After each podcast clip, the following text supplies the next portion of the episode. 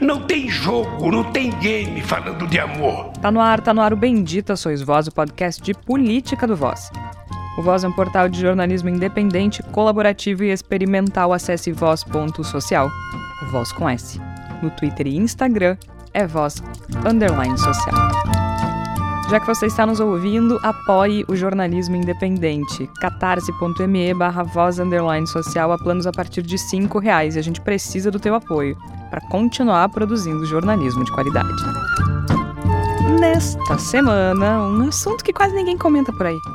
Comunicação do governo Lula. E você pega o Brasil com 220 milhões de habitantes, você pegar 15% disso, significa que nós temos quase 30 milhões de pessoas, sabe, com problema de desequilíbrio de parafuso. Pode uma hora acontecer uma Pois resolvemos largar o absoluto factual de mão neste episódio para abordar uma questão que vem incomodando aliados e apoiadores do presidente Luiz Inácio Lula da Silva, que é a estratégia de comunicação do governo, ou a falta dele. Desde o início do mandato, há certa frustração com a maneira como as coisas têm sido conduzidas nessa área. Primeiro, há críticas direcionadas especificamente à SECOM, comandada pelo ministro Paulo Pimenta, deputado federal eleito pelo PT do Rio Grande do Sul. Mas há outras coisas. Declarações desnecessárias ou desastrosas de Lula são parte do problema. Vão desde a guerra na Ucrânia até videogames não violentos. Não tem jogo, não tem game falando de amor. Não tem game falando de educação. É game, game ensinando a molecada a matar. Mas eu duvido que tenha um moleque de 8 anos, de 9 anos, de 10 anos, de 12 anos, que não esteja habituado a passar grande parte do tempo jogando essas porcarias. Não se sabe o quanto é possível controlar ou combinar o que o presidente diz, mas traçar essa estratégia também é prerrogativa da SECOM. Então a gente vai falar um pouco sobre isso. Outro ponto crítico é a interferência da primeira-dama. Mais recentemente, Janja resolveu responder ao perfil Choquei no Twitter sobre a questão da isenção de impostos para compras no exterior e desencadeou problemão para o governo, para dizer o um mínimo. Aliás, esse é o exemplo perfeito do que estamos falando aqui. É um problemão para vários ministérios, porque se trata de uma medida polêmica que foi mal comunicada, piorada pelo tweet da primeira-dama e agora agravada pelo presidente, que resolveu voltar atrás, segundo ele, porque Janja alertou que era uma medida impopular. De novo, não há alinhamento. É preciso dizer, no entanto, que também se espera da SECOM uma função que não é dela, que é a de defender o presidente ou atacar o antecessor. Algo que é nitidamente uma consequência do governo Bolsonaro, que misturou a comunicação institucional com a política partidária. Chega mais, tá começando mais um Bendita Sois Vós. Eu sou Georgia Santos, aqui comigo Igor Natush e Marcelo Nepomuceno. Igor Natush, seja muito bem-vindo para falar sobre uma coisa que ninguém tá, tá, preocupado ultimamente, ninguém tá nem falando, Igor. E sobre uma coisa que nós não gostamos nem um pouquinho de falar, né, Jorge? Não, é que a gente não gosta nem de falar, começa Exato. por aí, né? É, é, o, é, o, podcast mais silencioso da, do país. Uh, olá, Jorge, Marcelo, ouvintes do Meditações Vós.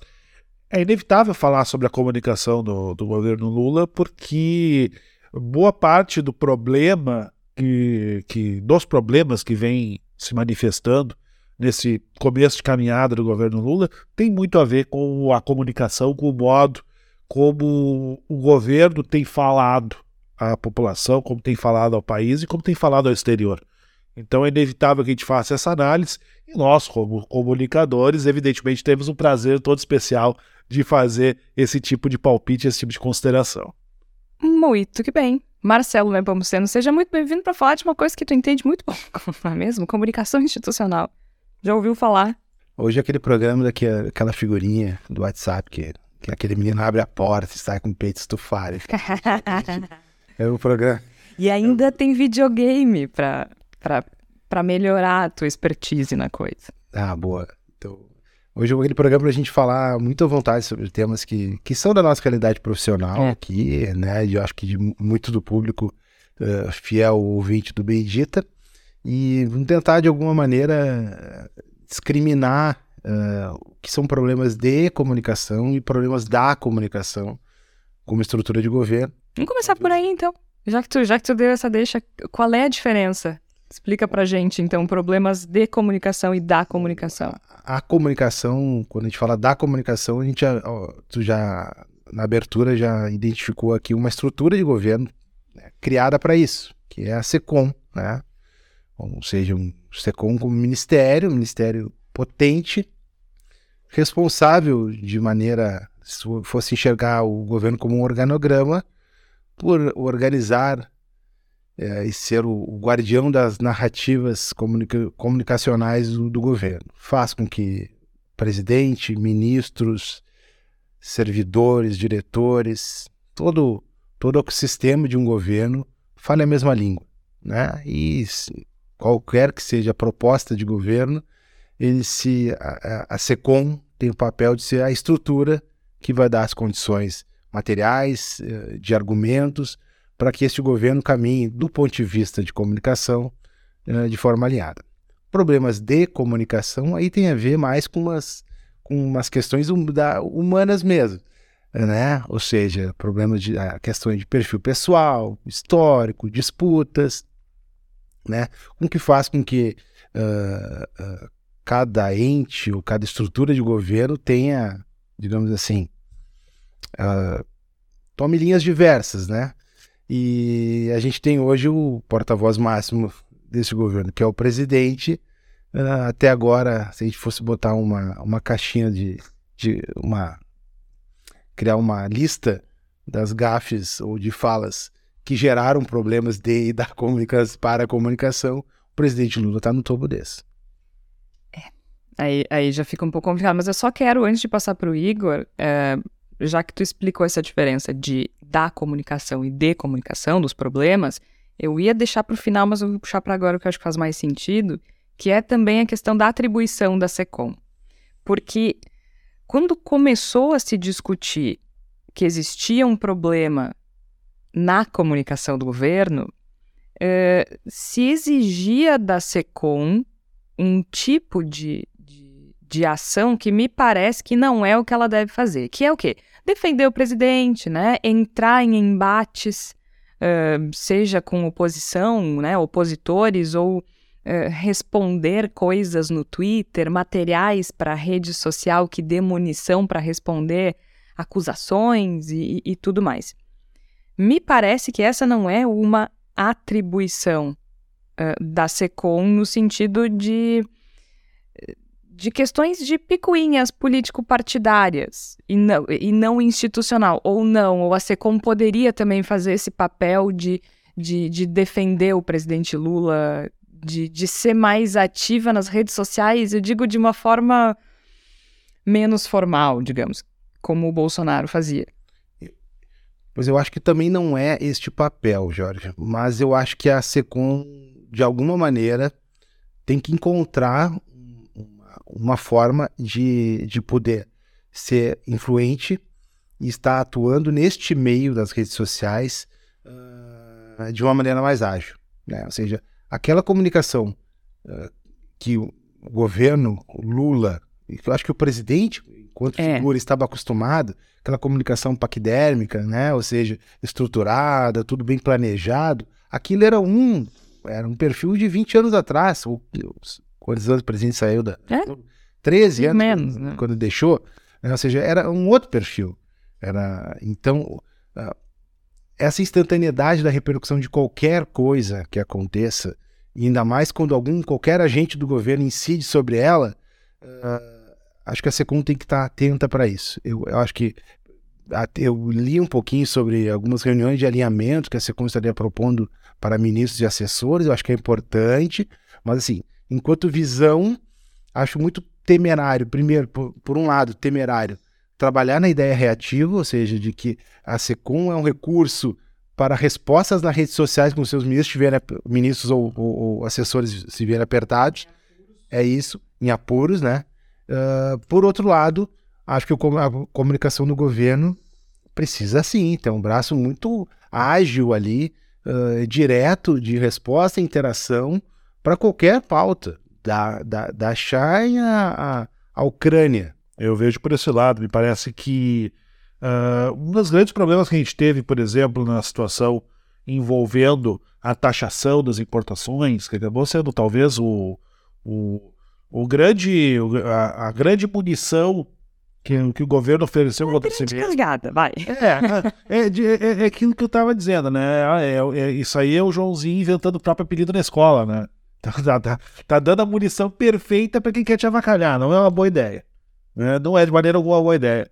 Mas me parece que muito disso se deu porque não houve uma antecipação de movimentos, né? Não houve uma. Bom, vamos anunciar tal coisa, precisamos estar com tal argumento pronto, precisamos compreender que o outro lado vai tentar, de certa forma, deslegitimar fazendo isso e aquilo, e a gente precisa ter uma estratégia para neutralizar essa movimentação. É uma coisa improvisada coisa improvisada e que se percebe o improviso em, em todas as situações. Então, acho que quando a gente para para pensar eu acho disso. Desculpa, eu, eu, eu, não, eu não encontrei essa palavra, fiquei falando e não, não falei que tu, a melhor frase foi tua, da questão do improviso. No caso da o episódio da Shine, onde começou a polêmica mesmo, foi que o governo não mensurou nada da dimensão do assunto. Perfeito. Esse assunto até o reply da, da Janja ao Choquei, ele não tinha tido também repercussão alguma no meio de visa político e ninguém tinha dado a menor pelota para cima. Mas quando vem algo atravessar, o reply dela abriu a, abriu a, a porteira para que, bom, a política toda antagonista ao governo se aproveitasse disso. E isso também é uma incompreensão, né?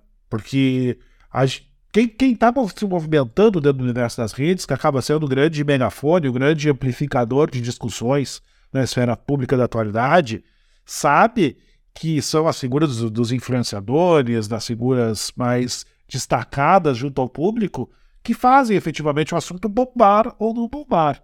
Então, é exatamente o que tu colocaste, Marcelo. A gente tinha um assunto que não estava bombando, aí de repente a Janja foi lá fazer o desserviço de fazer ele bombar, respondendo no perfil choquei. Convenhamos que me parece que seja estrategicamente uma coisa interessante, necessária, dar uma resposta no perfil choquei. E nem inteligente, né? Vamos, vamos, combinar assim, porque eu acho que tem uma questão especificamente nessa história uh, que, que me pareceu bem evidente a falta de estratégia e alinhamento. Assim. Eu não sei até que ponto a Secretaria de Comunicação conseguiria controlar esse tipo de coisa, né? Tanto as declarações desastrosas do Lula quanto as da Janja, uh, no sentido de dizer, olha, gente, uh, a gente não pode se manifestar sobre isso até que tal coisa esteja resolvida. Ou vamos alinhar o que, que a gente vai falar, vamos todo mundo conversar para não sair declaração por aí. Eu não sei até que ponto se consegue controlar isso, especialmente com uma pessoa como o Lula, que não me parece muito controlável, né? Muito domável, digamos assim. Uh, por outro lado, eu também não sei se a SECOM está tentando fazer isso. E é isso que eu acho que, que, que talvez uh, soe como uma falta de estratégia. Porque o que, que acontece especificamente nesse episódio da Choquei? A Choquei posta sobre a isenção, que é uma coisa extremamente confusa, né? Eu não sei vocês, mas eu até agora não sei se eu entendi exatamente o que, que é, porque. Ah, é uma isenção. Ah, mas nunca existiu. Não, nunca existiu pessoa física para pessoa jurídica. Pessoa física para pessoa física existia. E aí, essas lojas como Shein, uh, aliás, como é que se pronuncia esse troço? Cada um fala uma coisa, né? Mas tudo bem. AliExpress e tudo mais usam, uh, burlam o sistema, né? Fazem como se fosse uma, uma transação pessoa física, pessoa física, uma gambiarrinha. E isso, obviamente, prejudica o, o, o comércio interno e tudo mais. Tá, é isso? Eu acho que, é, que era por aí a ideia. Mas aí a Janja responde ao choquei daquela maneira inclusive equivocada, porque o que ela diz é: não, quem tem que pagar não serão as pessoas, serão as empresas. Tá, então, ok. Que muito bom saber, muito bom saber que as empresas não repassam, quando são oneradas, não repassam essa, esse peso para o consumidor. Fiquei muito feliz com essa, com essa reversão do mundo capitalista que aconteceu. Segundo, aí o ministro Paulo Pimenta vai, eu não sei se em socorro da Janja, e reforça o problema né? É, Todo atravessado. Falando que é mentira. Falando que, que nunca existiu, que é uma isenção que não existia. Se é de pessoa física para pessoa física, existia. Então, não, mas então se não é de pessoa física para pessoa física, a comunicação foi errada lá atrás na divulgação da, da medida. Mas se ela existia é... de pessoa física para pessoa física e era aplicada quando eu comprava lá os vestidinhos o da, da Shopee ou comprava o fone de ouvido na AliExpress, ela existia. Talvez não, não, não, não devesse existir, essa é uma discussão. Mas é isso. Mas aí, assim, tu tem. Nasce errado, a Janja vai lá e responde errado. Aí o Pimenta, para socorrer a Janja, responde errado uma terceira vez. E aí tu começa a colocar o Ministério da Fazenda em saia justa, o Ministério do Planejamento em saia justa. Mais ou menos, porque assim, tem, tem hipóteses, tá? Tá, vamos lá. Hipóteses. Porque Primeiro, quanto à consequência, eu ainda, ainda não entendi muito bem, certo? Pois é, mas, mas é, isso é um problema mas, por si, né? Entendido, mas, mas, mas isso é um problema por mas, si. Mas do ponto de vista da comunicação para esse caso, hipóteses. Tem uh, a minha experiência que eu tive no governo Tarso, onde eu fui assessora, depois fui secretário de comunicação. Eventualmente, secretarias, no caso, o análogo ao ministério, Secretaria da Fazenda, Planejamento, essa elas emitiam, tomavam decisões administrativas, de, de, de tributações, que eles tratavam como banais, mas que tem grande impacto em determinado setor uh, específico. Isso, isso eu lembro, assim, não consigo lembrar de algum específico, mas eu lembro de alguns ruídos gerados por isso. Ah, agora esse negócio pagou mais, agora pagou a menos. Eu não sei até que ponto, por isso que é a hipótese, eh, este tema foi tratado como algo banal lá de determinada eh, diretoria ou departamento. Mas que também é um erro. Tu entende? Porque Estou se... na hipótese. Estou na é. hipótese é... ainda. Sim, mas se, se for o caso, Esse também é, é um problema. É, o, o assunto era assim, tanto... Mas isso pode acontecer com governos que ainda não estão com a sua comunicação alinhada, né? Ou seja, onde que não é? é a Chain é uma coisa, teve o ministro Lupe é outra, o outro ministro lá também sim, falou sim. demais. O é. Márcio, Márcio Fortes, é isso? Certo. Não é Márcio Fortes, não, Márcio França. Márcio França, é Márcio França, que é o. Tô velho. De São Márcio Fortes é o outro das cidades, é 20 anos. tu foi longe. Só? Não, o pior fui eu que concordei. Isso, é, Márcio é, Fortes. É. Márcio Fortes, o Márcio Fortes era baita malandro. uh, mas assim, então, quando o governo já está alinhado, aquela máquina já está funcionando, essas coisas elas não passam uh, fora da percepção do ministro lá, fosse do Haddad, ou do planejamento, uh, ou da, da Tebet, ele, ele faz, não, isso aqui tem um impacto de comunicação importante. São governos que já estão com. São já estão azeitados. Agentes do governo que estão azeitados já estão conversando assim, isso aqui tem uma potência. Então, na minha série de hipóteses, isso aí para mim ainda é um pouquinho fruto resultado desse não alinhamento. Não, eu acho que faz é. sentido, e a gente até comentou isso no episódio dos 100 dias, que é muito pouco tempo, né, para tu organizar uma, um governo, né? A gente tá falando de três meses e vamos combinar, um governo que pega um, um, uma estrutura desmantelada, sabe, sei lá, o que, que não encontraram, né? Mas aí eu volto. Aí, especificamente sobre esse caso da taxação, né, ou da isenção do, dos impostos, não tem como tu olhar Shopee, AliExpress e a Shein e, e achar que isso não vai ter repercussão. Tipo, eu entendo que, que possa haver ainda, né, a, a comunicação ainda está engatinhando, tentando, eu entendo tudo isso, tanto que, como a gente disse, a gente tentou, né, contemporizar e tudo mais. Mas a gente está falando de três uh, sites de compra. Cara, vocês conhecem alguém que nunca comprou nada em um deles, pelo menos? É, é... O, ministério, o Ministério tem um desafio tremendo, que é fazer um alinhamento neste mundo totalmente digital, instantâneo, onde qualquer um, ou seja, é, quer dizer, o estagiário do Ministério da Fazenda, ele pode publicar, pode fazer uma fotinha de algo que saiu no Diário Oficial ali, é. da União, isso tem uma repercussão tremenda. Então, Sim. esse é um desafio tremendo que qualquer governo vai, vai ter que enfrentar. E é um desafio para o Lula, né? Porque eu acho que muito do que a gente está falando e das declarações desastrosas do Lula, Igor, passam por isso. Eu não, eu não sei se ele compreendeu que ele está num momento que qualquer coisa que ele falar em qualquer lugar vai ter uma repercussão absurda. Exatamente. Eu tenho impressão, Jorge, que ele até certo ponto compreende. Né? Eu acho que até certo ponto ele tem uma compreensão de que a sua fala tem um peso enorme e me parece, inclusive, que ele usou isso em alguns momentos dos últimos anos, em especial no pré-campanha eleitoral. Ele fez uso do, do seu poder de repercussão da fala, até com certa consciência. Mas me parece que ele acredita, e aí é conjectura, né? não, não estou. Uh, exato, na hipótese, né? não, Eu mandei a mensagem pro Lula, mas o Lula me respondeu, né? Então não posso dizer que é isso mesmo. Mas a impressão que eu tenho é que ele acredita que pode navegar por isso a partir dos seus antigos métodos. Que ele acredita que uh, ele, ele coloca mais peso na sua capacidade, que é enorme, gigantesca. De carisma, de, de retórica. de, de oratória, de capacidade de simplificar as coisas e fazer compreender pela massa, que isso é suficiente para ele navegar em situações mais espinhosas dentro dessa realidade de hiperexposição e, e hiperpulverização da comunicação.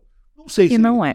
Não sei se, ele, se essa estratégia dele é correta, se ele interpreta a realidade de maneira correta. Minha tendência é achar que, que é bom ele se atualizar um pouco, é bom ele repensar um pouco isso, porque senão ele vai continuar criando problemas para seu próprio governo.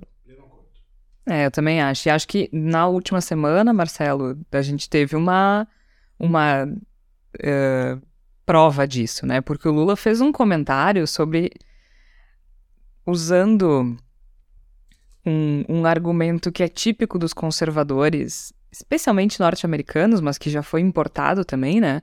Com relação aos videogames, porque a gente está enfrentando um momento muito delicado com relação. Esse é um ótimo exemplo do que eu estava falando, Jorge. É. é um ótimo exemplo. A gente está tá enfrentando um momento muito delicado com relação à questão de massacres em escolas, né? O ministro Flávio Dino anunciou mais de 200 prisões uh, envolvendo pessoas que poderiam estar por trás de, de, de atentados a escolas mostrando que não são casos isolados, que existe uma rede de extrema-direita altamente organizada no Brasil, que é algo absolutamente assustador, né?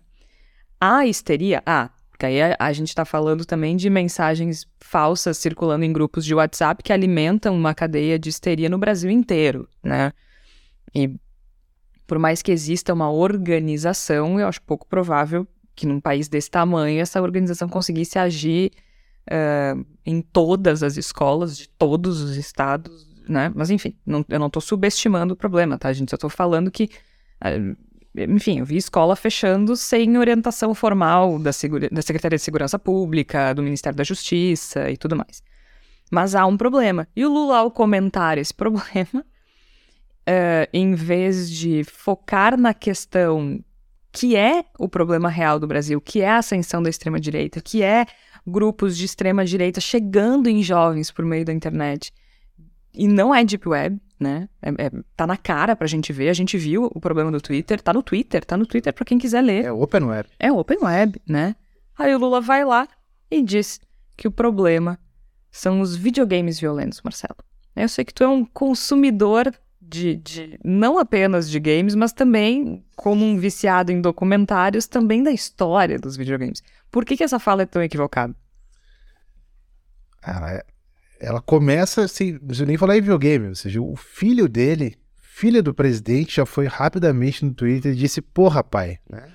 Basicamente isso. Mas, porra, pai, mais, que merda é essa? Mais ou menos isso, né? Então, mas sobre o videogame foi muito curioso, porque é, nessa minha nesse meu roteiro aleatório por, por documentários, eh, tava tinha terminado justamente de assistir uma série chamada GDLK uh, eh, na Netflix uh, sobre a história dos videogames.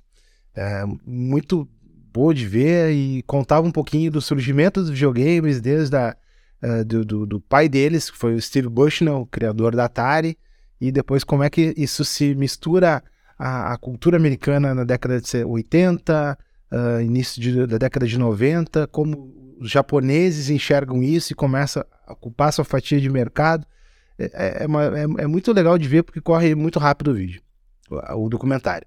Mas curioso que tem a ver com o assunto que a gente estava abordando aqui é que em um dos episódios que ocorre de forma cronológica, ele se dedica a, sobre uma análise sobre a polêmica uh, do surgimento dos jogos em primeira pessoa e dos jogos de tiro, né, da cultura da violência dos jogos de videogame que até a década de 80 era só jogos de esporte, o jogo do Pac-Man, jogos queridinhos, né? E aí na década de 90 começa isso. E um dos fatores de polêmica são os jogos tipo Mortal Kombat, quem tem um pouquinho de 30 a mais sabe que jogo eu tô falando. Nunca Doom, uh, Doom, que é o jogo primeira pessoa. Então, jogos de luta e de, de primeira pessoa. E a polêmica é tão grande nos Estados Unidos, de 30 anos atrás, que um senador da direita americana convoca uma, uma audiência no Senado, uma audiência histórica, para discutir os jogos, a violência nos jogos de videogame. E muito me choca, me decepciona um pouquinho ter ouvido o presidente falar sobre esse assunto com essa mesma abordagem, que os argumentos utiliza utilizados por senadores conservadores americanos em 1993, numa audiência do Senado, foram basicamente os mesmos que o presidente Lula utilizou para justificar uh, o porquê do mal, entre aspas, gerados pelos videogames. E aqui também, né? Porque depois do atentado em Santa Catarina, o deputado federal Zé Trovão, deputado federal Zé Trovão, deputado federal Zé Trovão eh, diz que protocolaria um projeto para limitar justamente uh, o consumo a venda, não me lembro agora especificamente, de videogames violentos. Eu acho que o presidente não. Talvez o Zé, o Zé Trovão tenha os argumentos mais cínicos, né? Ou seja, para não. para passar pano na, nas questões de fundo que, que na tua introdução do tema aqui já, já falaste, que é a ascensão da extrema-direita, das células nazistas, que são um problema que no Rio Grande do Sul não são novidade. Você acompanha aqui um pequeno noticiário, você vai olhar que há 20 anos, pelo menos, se debate esse tema aqui no, no, estado do Rio Grande do Sul. Tanto mas que houve agora o julgamento é, de, de, de neonazistas, que tentaram assassinar judeus, que foi um negócio que aconteceu há 20 anos, praticamente. Né? Vocês ouvi uma fala do presidente tão desconectada uh, da essência do problema, não que uh, efetivamente não possa ter algum impacto uh, né, e, e pontual sobre determinada pessoa ou família que já tem obviamente, um outro tipo de problema ou relação com esse tipo de, de, de cultura violenta. Então, ouvir o presidente é, tão fora do tom foi, foi complicado, como eu disse, tentando suavizar um pouquinho. A, o filho dele foi o primeiro a saltar assim: ah, não embarca nessa, sai agora. E certamente, eu garanto que o presidente Lula não vai entrar nesse assunto por esse viés nunca mais. Não, e, e, e assim, só para o Marcelo falou do filho. Game é over pra ele. O Luiz Cláudio, ele rebateu a afirmação do pai no Twitter, né? Ele disse: abre aspas, meu pai viu os filhos e os netos crescerem jogando videogame. Ele sabe que isso não nos tornou violentos. Ele fez uma declaração sobre um assunto polêmico ao vivo e acabou generalizando. O videogame é muito mais que violência, é arte, é lazer, é entretenimento. Que bom que o Luiz Cláudio salvou o pai nessa também. E acho que até dá uma separada, né, Igor? A gente tá tão acostumado a ver aquela família que é bom ver que essa família pode discordar abertamente em público. Mas tu não acha que isso também, além de um equívoco tremendo uh, de analisar de maneira equivocada o problema, que é isso, a ascensão da extrema-direita de células neonazistas no, no Brasil inteiro, e atribuir esse problema aos videogames, que é uma coisa absolutamente superficial e generalista, é, me parece um equívoco político tremendo, porque ele tira a responsabilidade do governo Bolsonaro, que é um governo que é responsável, se não direta, no mínimo indiretamente, pela ascensão. Não, mas não é diretamente, né? Porque é um governo de extrema-direita. Então, ele representa a ascensão da extrema-direita no Brasil e um governo que armamentista, um governo que estimula discurso de ódio, um governo então, me parece um equívoco político tremendo, porque ele está tirando responsabilidade do governo Bolsonaro, que tem responsabilidade nesse problema. Concordo, concordo completamente contigo, Jorge.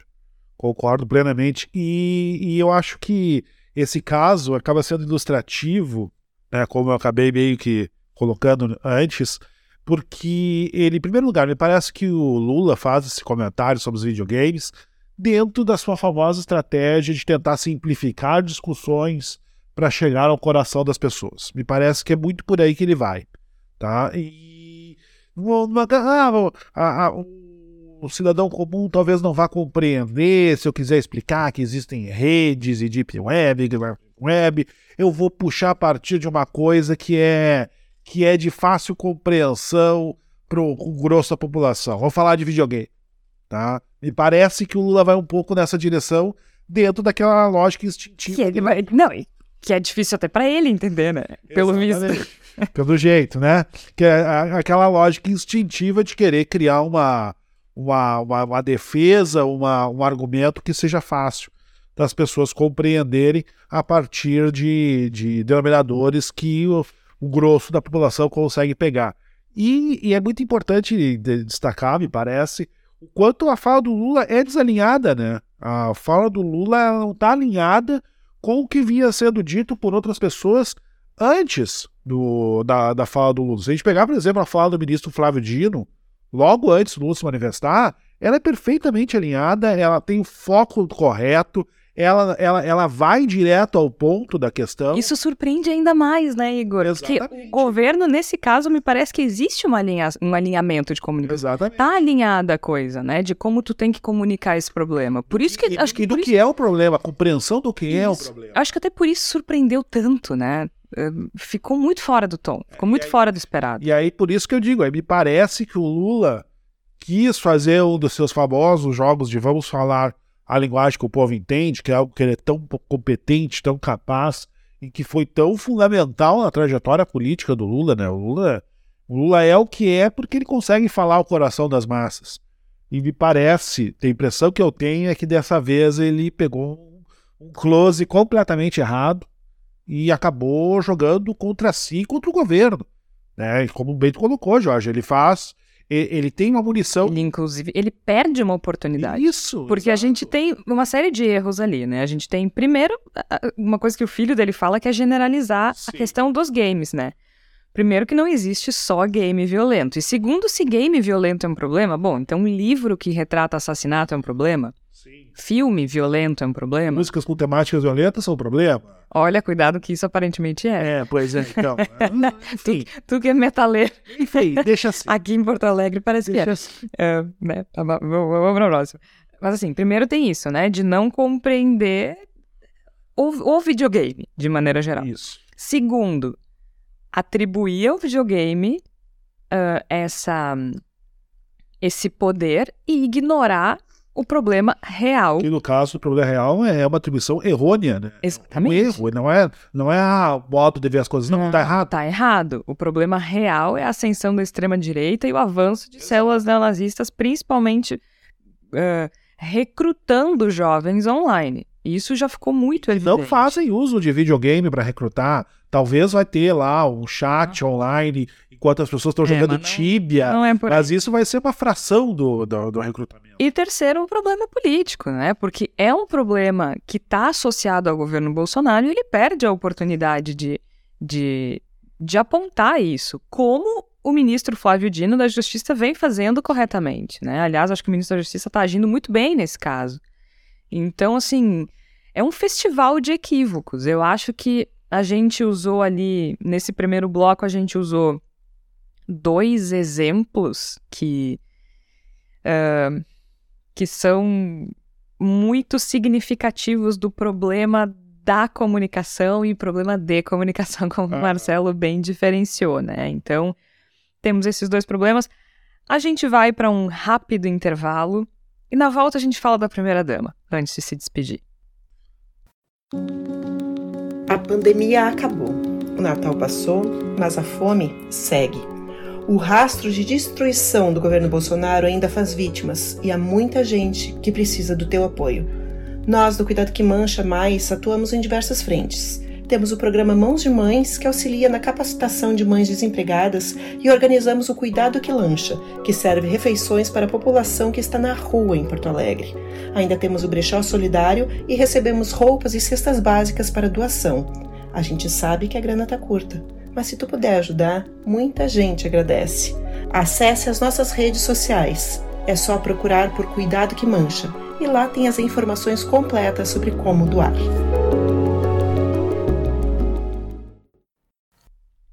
Bendita sois vós hoje discutindo um assunto que ninguém tá afim de falar ultimamente. né? Ninguém comenta, né? Ninguém comenta. A comunicação do governo Lula tem dado o que falar dessa vez medindo suas vozes, sendo extremamente é, criativo. Muito, muito, muito, muito, muito mesmo. Assim. Mas a gente, vamos falar a verdade, tudo bem, é o terceiro, né, desde que a gente retomou as gravações, mas a gente tentou não falar. Tentou. A gente tentou, né? Daí a gente grava o dos 100 dias e vem a comunicação. Aí a gente grava o da relações externas um, política externa, né, do governo Lula, e aí vem o problema da comunicação. E agora a gente está aqui. A comunicação é o dedo estroncado do É. Lula, tá na cara. Bom, a gente entendeu, né? O Marcelo conseguiu explicar bem pra gente como é que quais são as atribuições da SECOM e tudo mais e de que forma o Lula tá navegando por isso. Mas tem uma questão muito pontual desse governo, Igor. Eu quero conversar contigo rapidinho, só antes de a gente chamar a Flávia, que é a Janja. A Janja é uma primeira-dama que tem muito destaque no governo. Eu, particularmente, não acho que isso seja um problema a priori.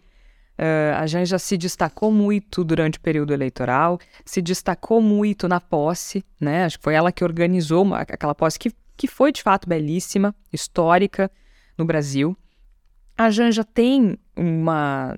não tem um perfil passivo, né? A Janja tem um perfil muito proativo, tem pautas que são caras a ela e tudo mais. Acontece que a Janja não se restringe a essas pautas uh, caras ao gabinete da primeira-dama e acaba pecando pelo excesso, né? E acho que o exemplo que a gente deu no primeiro, no primeiro bloco, ele é muito significativo, porque ela acaba metendo os pés pelas mãos. E assim, eu acho que é importante que a gente tenha uma primeira-dama de destaque, já houve outras primeiras-damas de destaque, cada uma com um papel muito diferente de acordo com, com o próprio perfil. Uh, mas eu também acho que ela precisa, me parece que ela precisa ter um certo cuidado para não começar a gerar indisposições e problemas institucionais internos no governo Lula. Porque vamos, houve outras situações, o Marcelo até falou, mas assim, é, vamos pegar recentemente essa questão da isenção dos impostos. Ela, ela criou um problema para três, quatro ministérios, Igor. Ela foi megafone, né? É. Ela que, que amplificou o problema ao ponto dele se transformar uma questão institucional muito séria. Muito séria, né? Um, um tweet ali diz, não, mas a taxação é só para as empresas. Cara, ela gera um problema para o Ministério, para a SECOM, para o Ministério da Fazenda, para o Ministério do Planejamento. É, e, assim, e aí é uma opinião minha, eu posso estar errada, se algum ouvinte não concordar, vamos conversar sobre, mas eu acho que, que ela precisa uh, ter um quadro de ação mais delimitado. Bom, eu vou falar sobre isso, essa é minha pauta, Exato. esse é meu trabalho. Qualquer coisa fora disso aqui eu não posso me manifestar sem. Pode, desde que alinhe, né? Desde que seja uma estratégia alinhada. Exatamente. Me parece que a grande questão da, da, da Janja é que não está muito claro nem para ela qual é o seu papel dentro, dentro desse, desse, desse gigante né, que é o governo federal. Parece que não está claro para mim. Porque a manifestação que ela faz, certa ou errada, a manifestação que ela faz no caso da, da, da isenção de imposto, das importações, etc., é uma fala que se o Igor Natucci quisesse fazer no Twitter, talvez não fosse a coisa mais adequada do mundo, mas podia. Se a Georgia Santos quisesse fazer, se o Marcelo Nepomuceno quisesse fazer, ok, não é. Talvez não seja a melhor forma de colocar um assunto, mas a pessoa física pode fazer. E a Janja, nesse momento, ela não é mais uma pessoa física como eu, como É. Jorge ou como o Marcelo. Ela é a primeira dama. Não, e, e é uma posição delicada, porque, assim, historicamente, nos governos é uma questão complicada quando a primeira-dama é proativa, que é justamente fazer esse ajuste, né? E existe também uma questão de melindre, né? Porque, assim, não é nada em termos de cargo, mas tu não vai xingar a mulher do presidente, tu não vai se indispor com a mulher do presidente, né? Eu acho que aí também o Lula tem que entrar na jogada, só que eu não sei se ele, ele não me parece disposto a, a cumprir esse papel de, de pelo contrário, né? Tanto que é, quando ele volta atrás na questão da isenção do imposto, ele diz: ah, a Janja me alertou que é impopular. Cara, É, convenhamos, não é, não é uma coisa que vá se definir a partir de uma conversa que se tem com a sua esposa enquanto está preparando o jantar. Né? Não é assim que vai se definir uma coisa dessas. E, e, e eu, eu acho muito interessante, muito importante ah, a, a lembrança que tu fizeste quanto à posse, a cerimônia de posse, que é uma demonstração perfeita de que a Janja, ah, proativa, ah, dedicada a fazer ah, a contribuir com o governo federal, pode fazer grandes coisas. Ela fez um excelente trabalho na cerimônia de posse. Excelente trabalho. e durante a eleição também. Também Ela teve um papel muito importante. Mas me parece que agora. Mas é o papel. Qual é o papel? É isso. Agora... Não pode ser tudo. Não ah, pode ser. Isso. Ela não é o. Porque o presidente, sim, é o cara que vai falar sobre tudo e qualquer coisa. E não pode, e não pode ser uma coisa, e aí por isso que eu cito o tweet dela, não pode ser uma coisa demasiado informal. Né?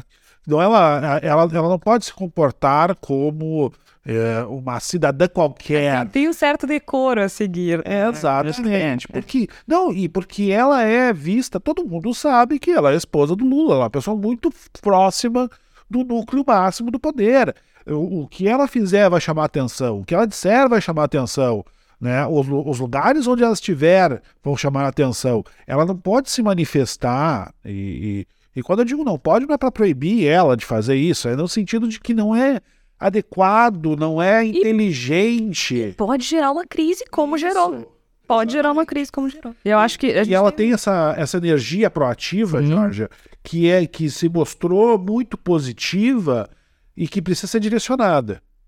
Né? É, a, a, gente, a gente muitas vezes tem a, a, a, tendência, e eu, eu falo isso com certo conhecimento né, do, do, da minha trajetória dentro do Twitter, etc. A gente tem uma certa tendência a, a, a, criar simulacros da nossa ação política a partir das redes sociais, né? Eu não preciso ir para protesto porque eu estou protestando no Twitter. Eu não preciso uh, fazer uma, uma, uma é o disclaimer. Assim. Isso, exatamente. Aí, né, agora eu fiz, eu fiz o meu disclaimer no Twitter, eu fiz minha, meu pronunciamento no Twitter. Pronto, agora eu já não preciso mais agir. E, e me parece, não estou não querendo dizer que a Janja está sendo vítima desse mal, mas ela, ela precisa ver a sua movimentação também online, também nas redes, de uma maneira um pouco mais, até eu diria, cínica. É, acho que precisa de um, uma, um ajuste. Precisa de um ajuste. o papel dela, né? Ela vai, ela vai fazer o que no governo? Quer ver um exemplo? Assim, acho que tem um exemplo recente e, e que se destacou internacionalmente, que foi a Michelle Obama, né?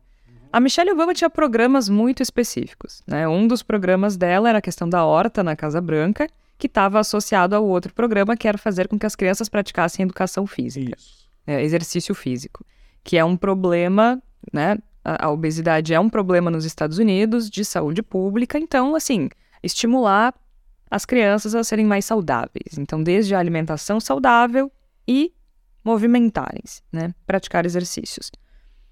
Eu não lembro de ouvir a Michelle Obama fazendo. Ela fazia comentários muito pontuais com relação a, a pontos pacíficos. Isso sim. Né? Quando, quando havia algum tiroteio em escola, uh, questão de, de flexibilização sim. de porte e posse de arma, pontos pacíficos para os democratas, né? Ou sim. para o próprio Obama. É, posições que estão desenhadas para que se sabe desde o programa de campanha. Pronto, né? Fora isso, não. Fora isso, não. Não tem polêmica. Ah, Michelle Obama, polêmica. Não. Não. Então, é, eu acho que isso, falta. Eu acho que falta uma seriedade na forma uh, com que se lida com a comunicação da primeira-dama. E só para deixar bem claro isso, quando eu falo em delimitar um papel para a Janja, de forma alguma é uma tentativa Não é limitar isso. isso. Não, não é, é tolir. Exato. A, a, a ideia é de que ela, ela, ela possa essa energia e essa capacidade que ela já demonstrou sejam direcionadas para questões pontuais e positivas. E Igor, ninguém pode falar qualquer coisa sobre qualquer coisa no governo, nem o Lula. Por que, que ela poderia. A, a, a, o papel dela não me parece que possa ser e que seja interessante ser a influência hum. do governo. Igor, pensa comigo. A gente passou o programa inteiro dizendo que o Lula se equivocou em diversas manifestações que ele precisava antes ter alinhado com outras pessoas do governo. Sim. Vamos ao exemplo dos videogames. Ele não alinhou essa fala com, a, com o discurso que o Dino vem conduzindo, com o discurso que a própria Secom vem conduzindo. Ele tinha que ter alinhado isso antes de falar dos videogames. Por que é que a Janja não teria que fazer isso também? Claro então não é, não é limitar o papel da primeira-dama, não é dizer, ah, mas a primeira-dama não pode falar de coisa é, séria. É, não, não, isso, é isso. Fica na cozinha, nada disso. Não, meu Deus. Mas é dentro de, de uma estrutura de governo. Precisa ter mais seriedade e responsabilidade com isso, porque um simples tweet para choquei desencadeou uma hecatombe no governo. E convenhamos, assim, para choquei, gente. Né? Tem isso também. Eu choquei. Se fosse pra Folha, Choquei. pra gente, Com, né? com to- com todo respeito à, à, à pessoa, pessoas Mas não é jornalismo.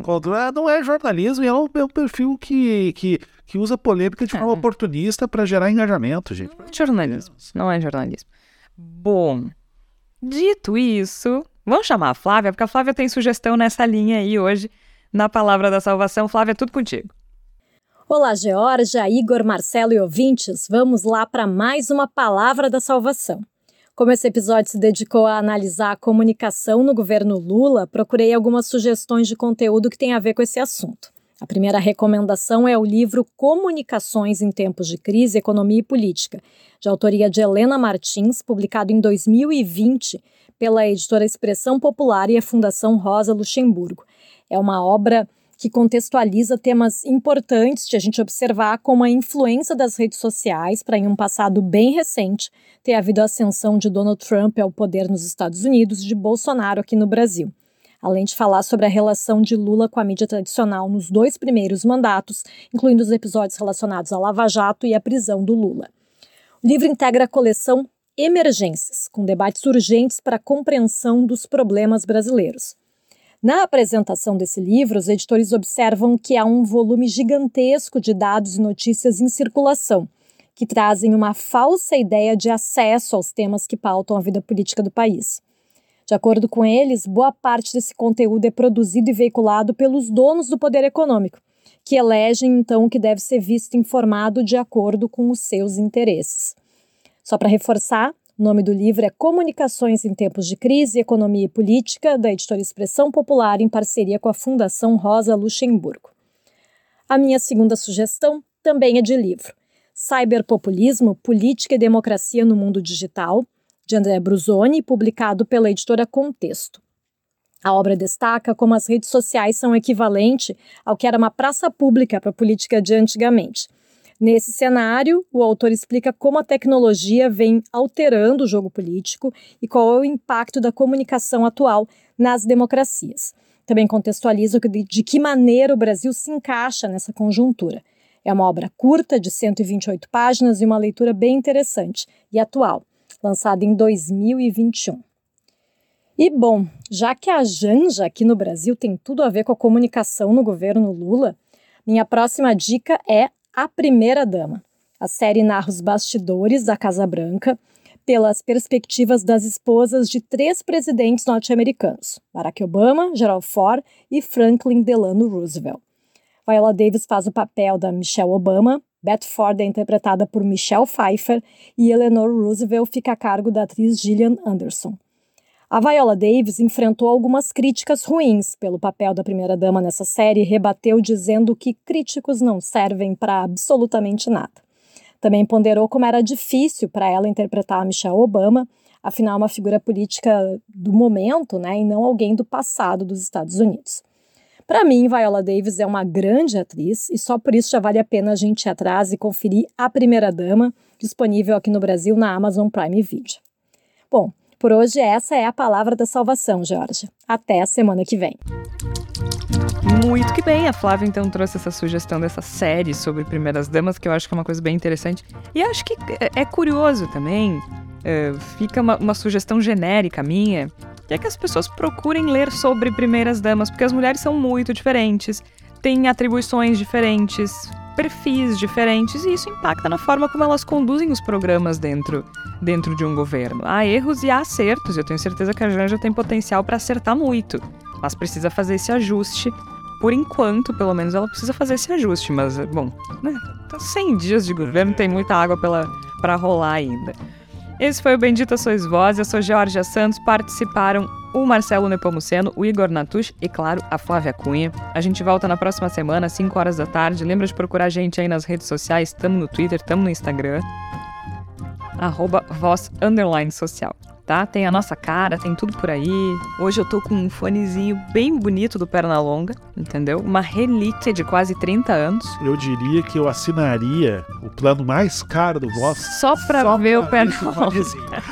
Gente, é muito lindo, sabe? Relíquia do Space Jam, quase 30 anos, é uma coisa maravilhosa. A pessoa não reconhece uma bola de basquete, mas tem o fonezinho do Space Jam. mentira, não, mentira, eu gosto, gosto de basquete. Então a gente volta na próxima. Não tanto quanto o Marcelo, né? Mas a gente volta na próxima semana. Até lá.